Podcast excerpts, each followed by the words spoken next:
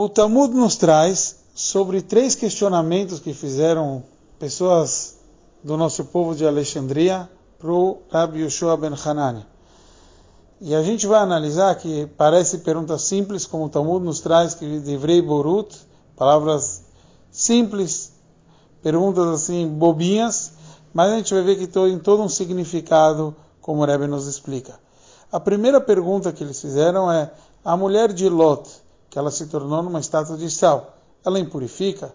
Então, o Rebbe Ben Hanan respondeu para eles que o morto ele impurifica, mas não a estátua de sal impurifica. Depois, eles perguntaram: o filho de Shunamit, que ele tinha falecido e depois ele foi ressuscitado, então ele impurifica? Então ele respondeu: uma pessoa que faleceu ele impurifica, mas uma pessoa viva não impurifica. Por último, eles perguntaram: e as pessoas que faleceram, quando eles vão ser ressuscitados, eles vão precisar que, as, que vão jogar neles no terceiro e no sétimo dia as águas com a cinza da vaca vermelha para se purificar?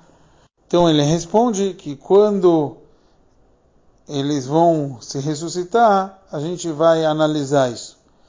Há quem diga, Ica de Amre, tem sábios que dizem, que ele falou que quando vai vir Moshe Rabbeinu, junto deles, quer dizer, a gente vai saber como funciona. O Rebbe analisa que a pergunta mais profunda que eles estão fazendo é o que realmente impurifica?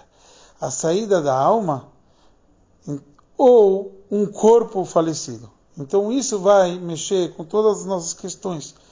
Será que a saída da alma que impurifica, então mesmo que não tenha um corpo, que nem a mulher de Lot já impurificava, ou a saída da alma que impurifica, o corpo existe lá. Então o filho de Shunamit, ele foi, ele foi ressuscitado, mas tinha uma alma tinha saído dele. Voltou a alma do profeta que, que, que ele ressuscitou, o garoto que foi o Elisha, mas o garoto a princípio traz impureza. E por último, quando a gente fala das pessoas que faleceram e vão se ressuscitar com a vinda de Mashiach, ele não falou que eles estão impuras porque vai voltar a alma, etc. A pergunta é: será que eles têm que se purificar? Porque o próprio corpo deles era um corpo de um falecido. Então, eles, o próprio corpo está impuro. Não que ele vai vir a impurificar, porque voltou a mesma alma dentro do mesmo corpo. Mas será que o próprio corpo precisa dessa pureza?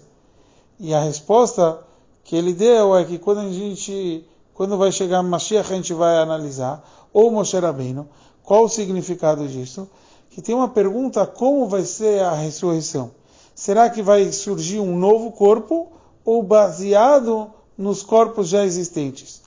Então isso também tem a ver com Moshe Rabbeinu que ficou junto ao Metei Midbar, as pessoas que faleceram no deserto, que tem uma discussão entre os sábios se eles vão ressuscitar ou não. Então tem tudo isso a ver para a gente entender como vai ser o ressurgimento das pessoas no Metim, na ressurreição, para a gente entender se vão precisar ou não as suas purificações.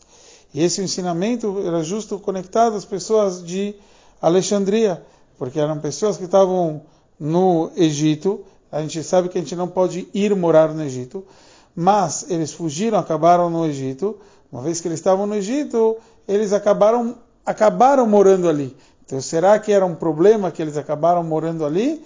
Ou eles tinham que recomeçar tudo do começo, etc. Quer dizer, a própria vida deles era uma questão conectado a tudo aquilo que eles estavam questionando ao sábio no Talmud.